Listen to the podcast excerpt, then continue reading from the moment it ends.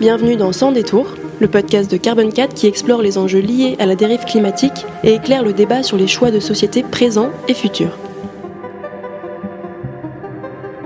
À la fin de cet épisode, si celui-ci vous a plu, n'hésitez pas à vous abonner, à mettre 5 étoiles sur vos applications de podcast et à le partager autour de vous.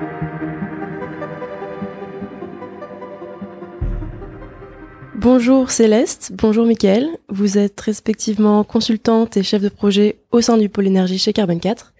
Euh, vous avez récemment publié une étude qui s'intitule Chaleur renouvelable, la grande oubliée de la stratégie énergétique française.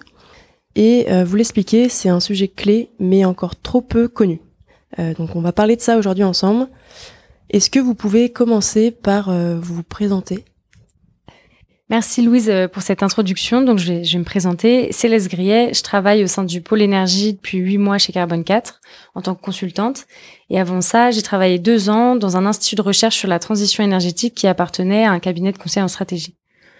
Qu'est-ce qu'on fait au sein du pôle énergie? Moi, je travaille particulièrement pour des énergéticiens sur des sujets plutôt en lien avec l'électricité, la chaleur, l'hydrogène, ou alors pour des industriels euh, sur l'évolution de leur stratégie ou la décarbonation de leurs procédés. Bonjour Louise, euh, effectivement, euh, je travaille dans le pôle énergie euh, chez Carbon 4 depuis à peu près un an. avant ça, j'ai travaillé pendant un peu plus de six ans dans le conseil dans l'énergie, mais plus côté transformation et un peu moins côté stratégie. Et chez Carbon 4, je travaille sur des problématiques de prospective énergétique qui vont tourner également autour de l'hydrogène, de la chaleur, mais aussi des utilities. On travaille dans, au sein du pôle énergie sur l'eau ou les déchets. Et avec Céleste, nous avons récemment euh, co-rédigé et publié euh, une, une, publication euh, sur effectivement la chaleur renouvelable et, et ses enjeux, et c'est ce dont on va parler aujourd'hui.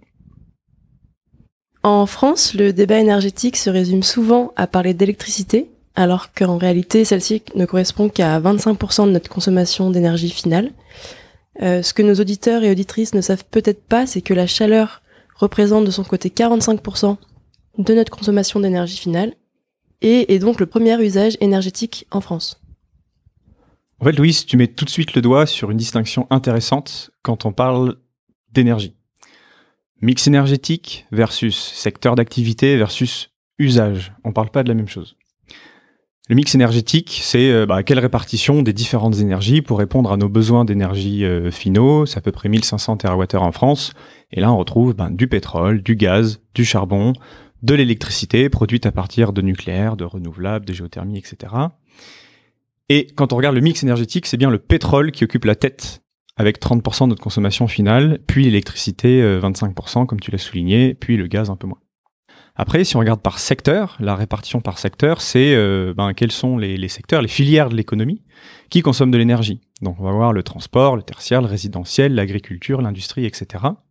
Et avec ce prisme secteur, c'est le transport le plus gourmand, avec 30% de l'énergie finale que l'on utilise, à l'écrasante majorité avec du pétrole. Puis le résidentiel, le tertiaire, puis l'industrie et l'agriculture. Et enfin, le troisième axe d'analyse que l'on peut avoir, ce sont les usages. Et quand on regarde les usages, c'est pourquoi a-t-on besoin d'énergie? Est-ce que c'est pour mettre quelque chose en mouvement? Une voiture Est-ce que c'est pour chauffer quelque chose De l'eau, de l'air, euh, des métaux pour faire des alliages? Est-ce que c'est pour faire tourner un moteur électrique euh, dans un mixeur, etc., etc.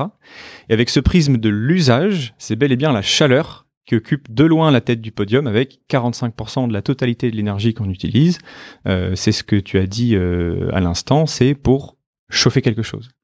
Et en fait, se pencher sur les moyens de production de chaleur, c'est donc regarder une forme finale d'énergie omniprésente dans notre quotidien, mais qui est mal connu et euh, qui ont des contraintes bien particulières à prendre en compte quand on veut s'attaquer à la décarbonation de cet usage.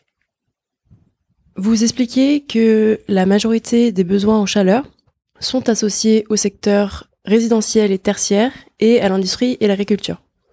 Est-ce que vous pouvez commencer par nous expliquer un peu le détail de ces besoins en chaleur, à quoi ils correspondent et comment cette chaleur est aujourd'hui produite?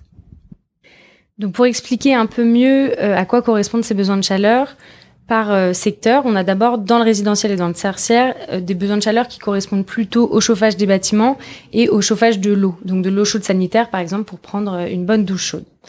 Les besoins de ce secteur-là, ils représentent à eux seuls 70% des besoins de chaleur, donc c'est énorme. Et ensuite, on, a les besoins euh, dans l'industrie, où là, la chaleur sert pour des usages beaucoup plus variés, par exemple alimenter des fours, chauffer des procédés, euh, sécher des produits. Et enfin, dans l'agriculture, elle sert par exemple à chauffer des serres. Si on regarde un peu maintenant comment cette chaleur est produite, aujourd'hui en France, on a seulement 23% de la chaleur qui est produite euh, grâce à des renouvelables. Le reste est produit soit à partir d'électricité, à hauteur environ de 20%, soit à, hauteur de 60% à partir de fossiles. Et dans ce fossile, c'est majoritairement du gaz à hauteur de 40%. Donc quand même beaucoup de fossiles pour produire cette chaleur. Une fois ce constat euh, réalisé, il est intéressant de regarder où est-ce qu'il est possible et le plus facile de substituer des combustibles fossiles afin de décarboner la production de chaleur. Et pour faire ça, il est intéressant de regarder ces besoins en chaleur non plus en termes de secteur, mais plutôt en termes de température. Euh, c'est-à-dire les niveaux de température qu'il requiert. Sur les besoins qu'on a cités là, il y en a plus de 75% qui sont des besoins en chaleur basse température, c'est-à-dire des besoins qui nécessitent de chauffer à une température inférieure à 100 degrés. Et dans ces besoins euh, inférieurs à 100 degrés, aujourd'hui, on, les, on y répond à 75% en utilisant des combustibles, donc soit fossiles, euh, soit de la biomasse. Euh, les combustibles fossiles, c'est donc le gaz, le fioul ou le charbon, ou alors des combustibles renouvelables comme la biomasse solide ou le biogaz. Tous ces combustibles-là, ils permettent de produire de la chaleur, mais à des températures très élevées, bien plus élevées que ce dont on a besoin euh, en basse température. Ça, produit des températures supérieures à 500 degrés. Et donc, ils sont pas nécessairement indispensables pour chauffer à des températures modérées. En revanche, il existe d'autres moyens de production de chaleur qui permettent de répondre aux besoins en basse température et donc de privilégier les combustibles pour euh, les usages euh, pour lesquels ils sont vraiment nécessaires, donc notamment à haute température. On, l'a dit euh, précédemment, la chaleur représente 45% de notre énergie finale consommée et elle est aujourd'hui produite à 60% par des énergies fossiles. On comprend donc que c'est essentiel de décarboner cette production. Quelles sont aujourd'hui les pistes de décarbonation? Alors Louise, malheureusement, je vais être peu disruptif comme dans beaucoup d'autres filières ou d'autres secteurs, euh, le triptyque reste souvent le même. Euh, numéro un, euh, interroger le besoin. C'est tout ce qu'on va appeler la sobriété. Comment on peut choisir de consommer moins d'énergie, soit en produisant moins à certains endroits, en allant moins loin, en allant moins vite, etc., etc. Le second volet, c'est optimiser les usages. Donc Là, on a tout ce qu'on appelle communément l'efficacité, l'efficacité énergétique, de rendre le même service mais en utilisant moins d'énergie. Et le troisième volet qui est décarboner le vecteur. Alors décarboner le vecteur, soit ça va être euh, via de la production de chaleur, via des énergies renouvelables directement, et ça euh, on va en parler euh, par la suite de ce que ça peut recouvrir comme type de technologie, soit via une électrification directe ou indirecte euh, dans le cas de la chaleur, c'est beaucoup plus efficace d'une électrification indirecte, euh, et on détaillera tout ça plus tard. L'actualité euh, énergétique du moment est plutôt chargée, hein, entre la reprise post-Covid, la forte montée des prix du gaz et donc de l'électricité en Europe, la guerre en Ukraine qui vient amplifier ces sensations de risque sur l'approvisionnement en gaz et donc qui ont été confirmées par la mise à l'arrêt notamment de Nord Stream, pousse de très nombreuses entreprises en ce début d'année 2023 à, se poser la question ou se reposer la question, à remettre au-dessus de la pile des priorités en tout cas, cette question du, du mix énergétique, de l'approvisionnement et de la façon euh, de, de faire fonctionner euh, leur process. Et ça, on le voit très clairement euh, dans les clients que l'on peut accompagner, dans les demandes que l'on a. et c'est, nous ne sommes pas les seuls, hein, nos, nos, nos, collègues et partenaires ou concurrents, c'est la même chose. cette question de comment on s'y prend et comment on adresse c'est euh, ce triptyque que j'évoquais, sobriété, efficacité et décarbonation du vecteur. Euh, c'est un sujet hautement d'actualité. Dans votre publication, vous analysez les différentes sources de production de chaleur renouvelable. Euh, quelles sont ces sources et quelles sont celles qui sont majoritairement utilisées? Là, si on fait un peu un panorama des filières de chaleur renouvelable qui existent et qu'on les prend dans leur ordre de contribution à la production de chaleur en France, il y a euh, en tout premier qui arrive, c'est la biomasse solide. La biomasse solide, on l'utilise euh, dans des chaudières, dans des poêles, dans des inserts, et sous différentes formes. Ça peut être des granulés, des bûches, des plaquettes, par exemple. Et elle représente vraiment la plus grande part de la production de chaleur renouvelable en France. Elle représente 65% de la production de chaleur renouvelable. La deuxième euh, catégorie qui vient ensuite, c'est celle des pompes à chaleur. Euh, ce sont des appareils qui transfèrent la chaleur d'un milieu basse température, ça peut être soit l'air, soit le sol, vers un milieu à plus haute température, comme par exemple un bâtiment ou un ballon d'eau chaude. Euh, et tout ça en utilisant un cycle thermodynamique qui fonctionne grâce à une alimentation qui peut soit être de l'électricité ou plus rarement euh, du gaz naturel. Dans cette famille-là, on peut distinguer deux euh, sous-familles qui sont euh, les pompes à chaleur géothermiques. Elles, elles prélèvent leurs calories, donc leur chaleur dans le sol, et elles ont un meilleur rendement que les pompes à chaleur aérothermiques qui prélèvent leurs calories dans l'air. Euh, toutefois, on peut remarquer que les pompes à chaleur aérothermiques ont un essor bien plus important que les pompes à chaleur géothermiques en termes de, de, de nombre installé par an, par exemple, parce qu'elles sont à la fois plus simples et moins coûteuses à installer. La filière suivante dont je vais vous parler, c'est celle des gaz renouvelables. Donc là, ça recouvre plutôt du biogaz et du biométhane. Et ça permet de produire de la chaleur lors de leur combustion, euh, tout comme on le ferait en consommant du gaz naturel. Ensuite, la filière de, géothermie profonde, elle s'appuie sur des forages euh, donc profonds, comme son nom l'indique, de 400 à quelques milliers de mètres de profondeur. Et elle permet de transmettre de la chaleur directement à des bâtiments ou à un réseau de chaleur. La filière qui vient ensuite est celle du, solaire thermique. Cette filière-là, elle transforme le rayonnement solaire via des capteurs thermiques en de la chaleur qui est transmise par des fluides caloporteurs. Il ne faut pas confondre ces panneaux solaires avec euh, les panneaux photovoltaïques, qui eux produisent de l'électricité. Et enfin, la dernière filière que j'aimerais mentionner, c'est celle de la chaleur de récupération, qui n'est pas vraiment une filière de production à proprement parler, mais qui permet de valoriser de la chaleur qui autrement serait perdue. Donc de la chaleur qui est générée par un procédé et euh, qui n'est pas nécessairement récupérée. Et là, on a des sources de chaleur de récupération qui sont très variées. Ça peut être euh, de la chaleur fatale de sites industriels ou alors de bâtiments tertiaires, comme euh, des data centers qui chauffent ou des circuits d'eau usée qui sont aussi chauds ou encore ça peut provenir aussi d'unités de valorisation énergétique des déchets ménagers qui existent pour euh, brûler les ordures ménagères et dont on récupère cette chaleur qui sans ça serait perdue. La programmation pluriannuelle de l'énergie euh, est un outil de pilotage de la politique énergétique de la France et établit les priorités d'action du gouvernement en matière d'énergie. Est-ce que vous pouvez nous parler un petit peu de ces objectifs fixés en ce qui concerne la chaleur renouvelable?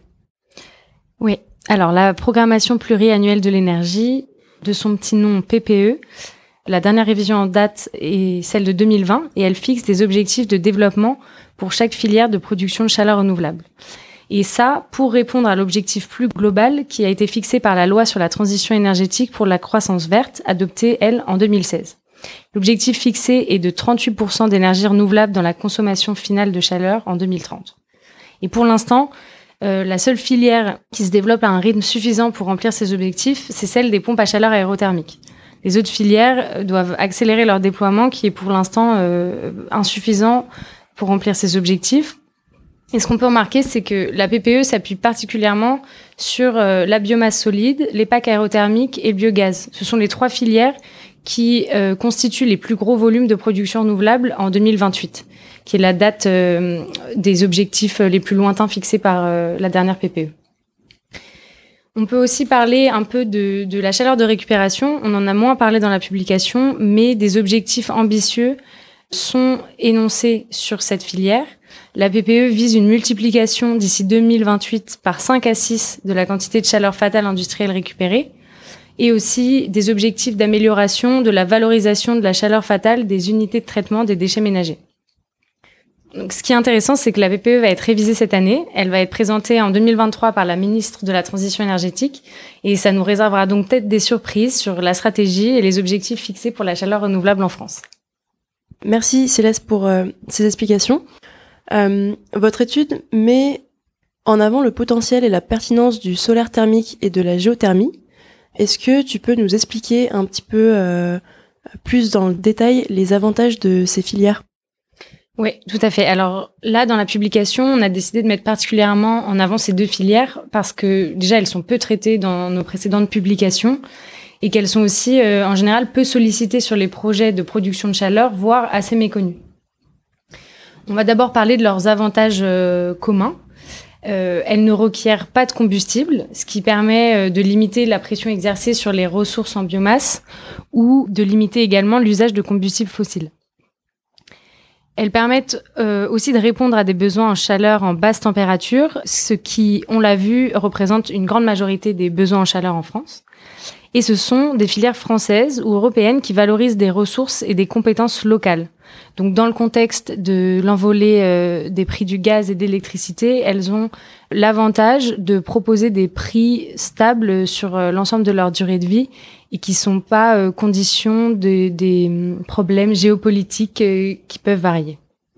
et ensuite, si on parle de leurs avantages spécifiques à, à hum, l'une ou l'autre des filières, il y a le solaire thermique qui, lui, a un meilleur rendement que le solaire photovoltaïque, mais qui a l'inconvénient de présenter une forte saisonnalité, c'est-à-dire qu'il ne produit pas autant dans toutes les saisons et qu'on doit donc euh, gérer cette saisonnalité, notamment en installant du stockage.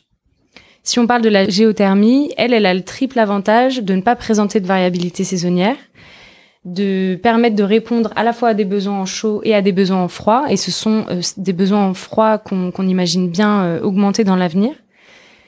Et euh, enfin, elle ne nécessite pas de stockage de chaleur parce que ce stockage est effectué naturellement dans le sol.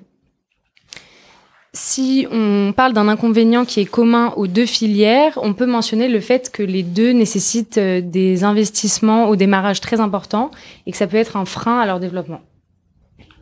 En parlant de frein, justement, tu parles ici d'investissements importants qui pourraient ralentir le développement de filières. Est-ce qu'il y en a d'autres et quelles sont les perspectives d'évolution? On, l'espère, les perspectives sont nombreuses. Euh, si on commence à répondre sur la partie frein, un euh, problème qu'a la chaleur renouvelable assez globalement, c'est le manque de connaissances ou de reconnaissance. C'est-à-dire que c'est pas quelque chose qui est connu, euh, que ce soit par les citoyens, les entreprises, les élus. Quand on dit renouvelable, on pense électricité. Quand on dit panneau solaire thermique, on pense photovoltaïque. Et en fait, c'est un des premiers problème qu'a cette filière, c'est euh, elle est mal connue. Un autre élément qu'on peut évoquer qui arrive rapidement, hein, quand ce soit euh, un, individu ou euh, une entreprise qui se pose la question de passer sur de la production de chaleur renouvelable, c'est la concurrence avec les prix du gaz. comme le mentionnait Céleste, le gaz est l'énergie fossile qui est la première source de production de chaleur en France. Et en fait, le gaz, il y a encore deux ans, allez, deux ans et demi. Euh, on a peut-être du mal à s'en souvenir, mais euh, c'était 20, 25 euros du mégawattheure. On est passé à 200, 300, des pics à 400 euros du mégawattheure en Europe euh, en 2022. et en fait, quand on a de la chaleur renouvelable qui va être produite à, en fonction des aides, 45, 50, 60 euros du mégawattheure, quand on a un prix du gaz à 200, toutes les industries disent banco, allons-y. Par contre, qui nous dit que dans deux ou trois ans, alors, le qui, après, c'est un peu à discuter, mais qui, qui peut prédire avec précision, est-ce que dans deux ou trois ans, le prix du gaz redescendra pas à 20 ou 25 euros du mégawattheure Donc, ça pose une vraie question, ce, prix de la chaleur par rapport au gaz pour s'engager.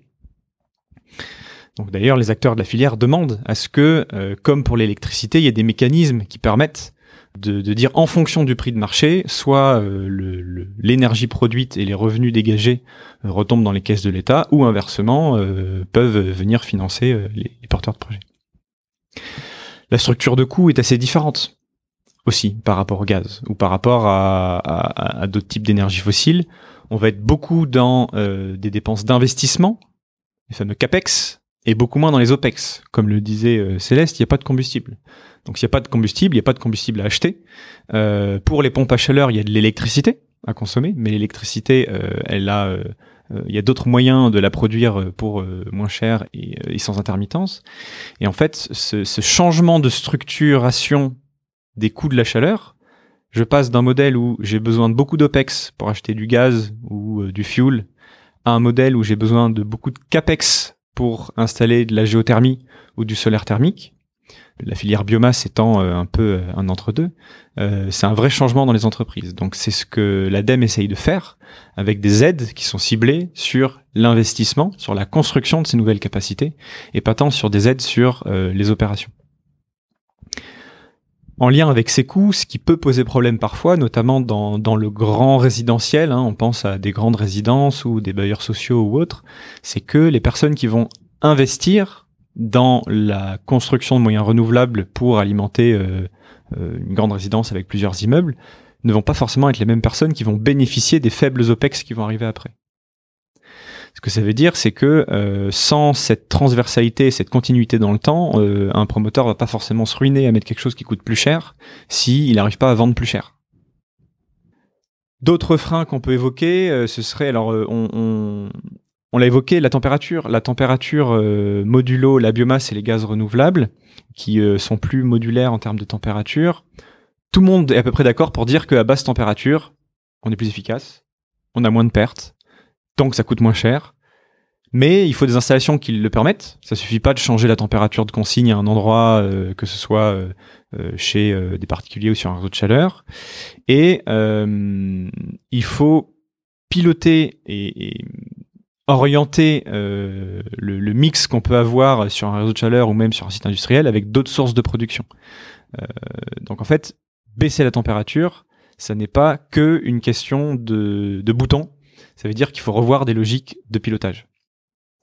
Et les, les, les, tout ce qu'on pourrait mettre dans la catégorie des nouvelles technologies numériques, des capteurs, etc., etc., tout ça aide les gestionnaires de réseau ou les industriels à mieux piloter leur chaleur et à euh, permettre plus facilement de baisser leur température de consigne.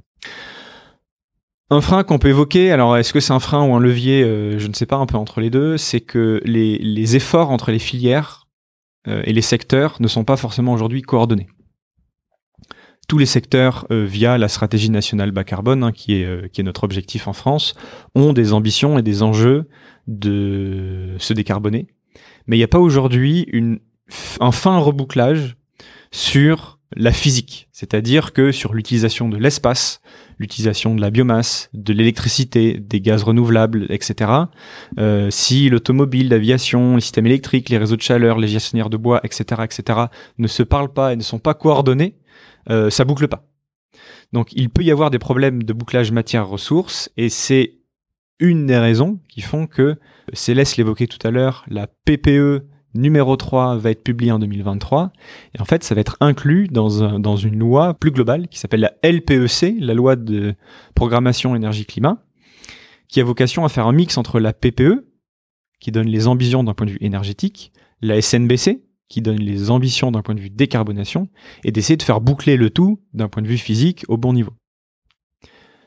Dans les freins supplémentaires, et euh, c'est le dernier, euh, mais euh, il est important à mentionner, on en a déjà un peu parlé, on mise beaucoup sur la biomasse, et aujourd'hui en France, le bois énergie, c'est modulo les particuliers où c'est un peu différent, c'est uniquement des coproduits d'activités forestières.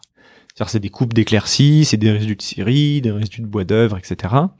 Donc déjà sur ces résidus, on peut avoir des conflits d'usage potentiellement à gérer. Mais euh, si on considère euh, le bois énergie euh, qui est issu de tout ça, en fait, on peut regarder plusieurs points qui nous font dire que c'est peut-être pas une mauvaise idée d'essayer autant que possible de ne pas trop miser sur les 30 prochaines années sur le bois énergie. Pourquoi? Je peux évoquer deux ou trois points. Le citez pas, donc qui est l'organisme en France qui euh, qui fait du reporting et qui compte et qui évalue les pollutions atmosphériques en France, y compris le CO2, euh, ont publié dans euh, leur rapport annuel de l'année dernière des éléments sur la capacité de nos forêts à capter du carbone. Et en fait, cette capacité, elle a été divisée par deux en dix ans. Les deux raisons principales à ça, c'est un ralentissement notable vraiment depuis cinq ans de la croissance annuelle des arbres en lien avec euh, des stress hydriques forts, euh, des sécheresses à répétition, etc. Et de la destruction involontaire de stocks, des incendies, des maladies, etc. Euh, donc en fait, par rapport à ce qu'on avait en tête, nos forêts captent moins de carbone à prélèvement constant. Premier problème. Ce problème-là, il est en lien avec les objectifs qu'on s'est fixés en France, au niveau français et au niveau européen. Aujourd'hui, L'année dernière, on était en termes d'absorption de CO2, on parle des émissions et des absorptions qui doivent être égales en 2050. C'est ça l'objectif de la stratégie nationale bas carbone. L'année dernière, on était à 14 millions de tonnes de CO2 équivalent d'absorption nette. Il faut que l'on passe par un peu plus de 30 millions en 2030 d'après nos objectifs européens et d'après la stratégie nationale bas carbone qu'on arrive à 85 millions en 2050. C'est considérable comme augmentation des puits et la forêt est l'un de ses principaux puits et euh, ça, ça, pousse à la regarder vraiment de près. Avec tout ce qu'on se dit sur le fait que la forêt capte finalement un peu moins de carbone que prévu, et on a besoin de cette forêt pour décarboner un certain nombre de secteurs et dans nos objectifs pour faire du bois énergie, ça fait que, euh, étant donné qu'on va potentiellement avoir moins que prévu la possibilité de faire euh, de la construction, euh, des produits manufacturés, etc. avec du bois, on aura aussi moins de coproduits bois et donc moins de bois énergie disponible. Ça ne veut pas du tout dire, euh, faut pas me faire dire ce que j'ai pas dit, que euh, il faut fermer les chaudières biomasse, que c'est une mauvaise idée. Euh, elles, elles, ont un certain nombre d'avantages. Euh, ça coûte peu cher, c'est pilotable, ça peut être un combustible local, ça a été évoqué tout à l'heure, c'est un vrai sujet. Ça peut permettre d'introduire de la flexibilité pour se mettre sur des réseaux avec, euh, par exemple, du solaire thermique qui permet pas, euh, sans stockage, d'avoir cette flexibilité-là. Mais il est crucial de garder en tête que, comme toutes les solutions, ce n'est pas une solution magique et qu'elle possède ses propres limites.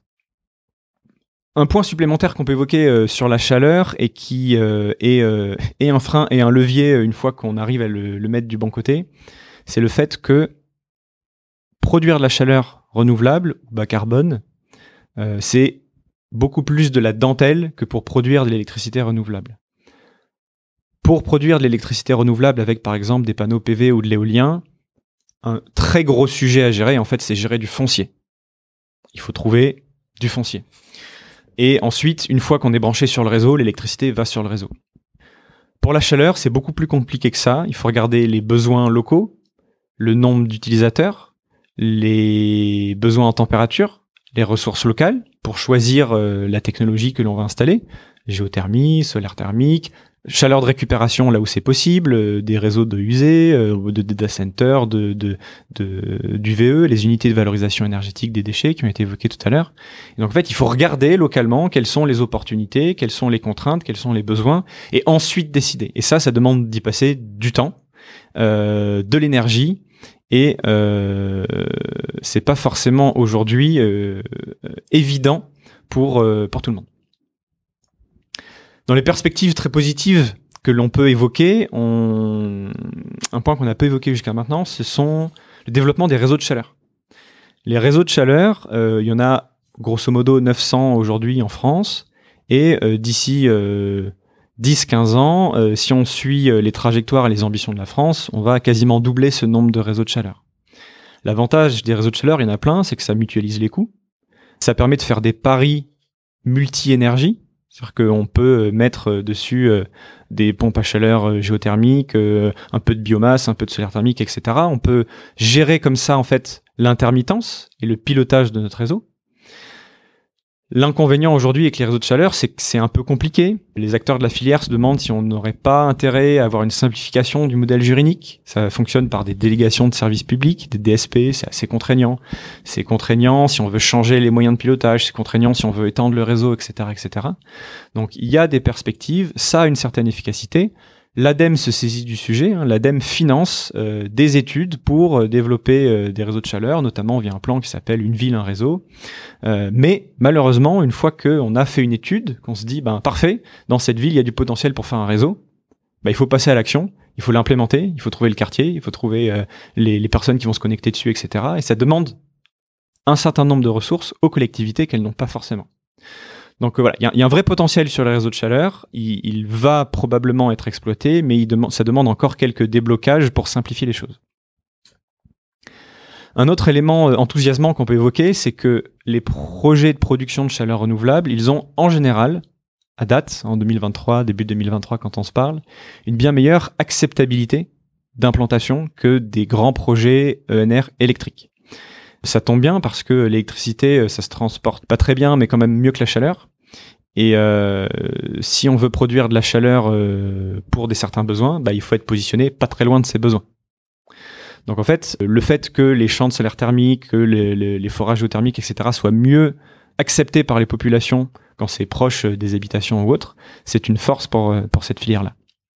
Je vais finir par deux éléments sur le, le, les perspectives positives. Le, il y a des ambitions colossales de rénovation énergétique des bâtiments en France, poursuivre notre stratégie bas carbone, et c'est très bien, jusqu'à 700 000 rénovations par an.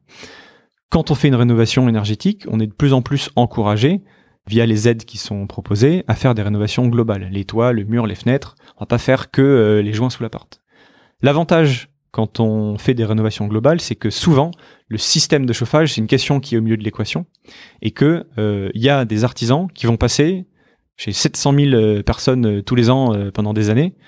c'est une occasion en or pour se dire réfléchissons à notre système de chauffage. Est-ce qu'il n'y a pas matière à se connecter à un réseau de chaleur ou à mettre une pompe à chaleur si c'est des pavillons, etc., etc. Donc c'est une vraie occasion.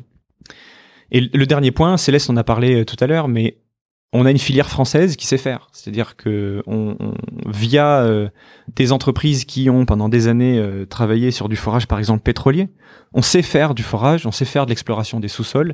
Pour de la géothermie, c'est une force énorme. Le vrai sujet de la géothermie, c'est savoir faire des forages. Donc, on a ce savoir-faire-là. La filière française de panneaux solaires thermiques, petits panneaux solaires thermiques, est exportatrice. Donc, euh, on sait faire. On fait peu de grands panneaux solaires thermiques, on les importe plutôt du nord de l'Europe, de, Suède ou de Finlande, mais euh, c'est vraiment une opportunité. De la même manière, pour la chaleur de récupération, on a énormément d'endroits où on peut récupérer de la chaleur, que ce soit sur des déchets, voire même c'est un vieux loup de mer qui réapparaît souvent, mais on a des centrales nucléaires qui dégagent énormément de chaleur. Évidemment, elles sont loin des habitations, mais il y a certains endroits où ça peut être propice, il y a des études qui sont faites pour récupérer, par exemple, cette chaleur. Les questions que l'on se pose en France, nos voisins européens par exemple, se sont posés ces mêmes questions à un moment ou à un autre. Et euh, face à des questions similaires, c'est pas forcément les mêmes réponses qui ont été apportées. On peut prendre l'exemple du Danemark, qui où euh, les, villes ont choisi euh, d'investir très tôt dans de gros réseaux de chaleur alimentés par de la géothermie, de la biomasse, du solaire thermique. Ce qui fait d'ailleurs que le Danemark est le pays européen avec le plus de solaire thermique par habitant. Euh, grâce à des incitations financières fortes pour pousser vers ces technologies. Donc il y a eu des choix des villes de s'équiper de réseaux et des incitations fortes pour des moyens renouvelables. En Suisse, s'est posé par exemple la question du dérisquage des forages géothermiques. Comment je gère le fait que parfois je fais un trou et il n'y a pas assez de débit ou il n'y a pas assez de chaleur? En fait, ils financent les études et les forages exploratoires pour que les porteurs de projets se disent bon ben je vais pas m'interdire de faire de la géothermie parce que potentiellement j'ai un échec, euh, c'est accompagné par euh, par les, différents cantons. Dernier exemple, alors au, Royaume-Uni, est-ce que c'est encore euh, l'Union européenne On va dire, on dit l'Europe au sens large. il y a de nombreuses expérimentations qui sont faites, par exemple pour utiliser de l'hydrogène dans des réseaux de chaleur urbains, l'hydrogène qui a été produit avec de l'électricité renouvelable, pour euh, tester euh, comment ça peut se comporter, voire euh, même ils testent dans un certain nombre de quartiers des pompes à chaleur mixtes électricité-hydrogène. Les résultats ne sont pas forcément à date les plus prometteurs. Ça coûte cher, c'est lourd comme système, ça demande beaucoup d'infra. L'hydrogène sous pression qui se balade sous les quartiers et dans les maisons des gens, ça pose des vraies questions de sécurité, etc. Mais en tout cas, ils testent des choses. Donc voilà, c'est juste pour dire que en, en France, on n'est pas les seuls à se poser cette question-là. Il y a plein de choses qui sont testées en Europe tirons parti des différents tests, expérimentations et résultats qui sont obtenus euh, chez nos voisins et euh, qui sait peut-être qu'on peut y trouver des bonnes idées. Merci Mickaël pour euh, toutes ces informations. Est-ce que vous avez peut-être un, mot de la fin pour résumer tout ça? Le, mot de la fin qu'on pourrait donner, il est optimiste avec tout ce qu'on vient de se dire. On a des filières qui se structurent. On a des financements qui évoluent dans le bon sens, notamment avec le fonds chaleur de l'ADEME. On en a peu parlé, mais ça va dans le bon sens. On a des filières qui proposent du Made in France, du Made in Europe. On a des objectifs dans notre programmation pluriannuelle de l'énergie qui sont ambitieux. Céleste l'évoquer, euh, tout ne avance pas au rythme euh, prévu, mais en tout cas, les objectifs sont, sont les bons. Euh, L'ADEME pousse et fait beaucoup de communication pour qu'il y ait des projets en face des, des, offres et, et, et, va, va, vraiment dans le bon sens. Donc en fait, sur ce sujet, qu'attendons-nous? Allons-y. Merci, merci beaucoup à tous les deux. Je pense qu'on a un petit peu déblayé le, sujet, même si on pourrait évidemment aller bien plus loin. À bientôt. Merci. Merci. Merci pour votre écoute. N'hésitez pas à partager nos épisodes et à mettre 5 étoiles sur vos applications de podcast. Et rendez-vous sur le site de Carbon 4 pour approfondir ces sujets. À bientôt.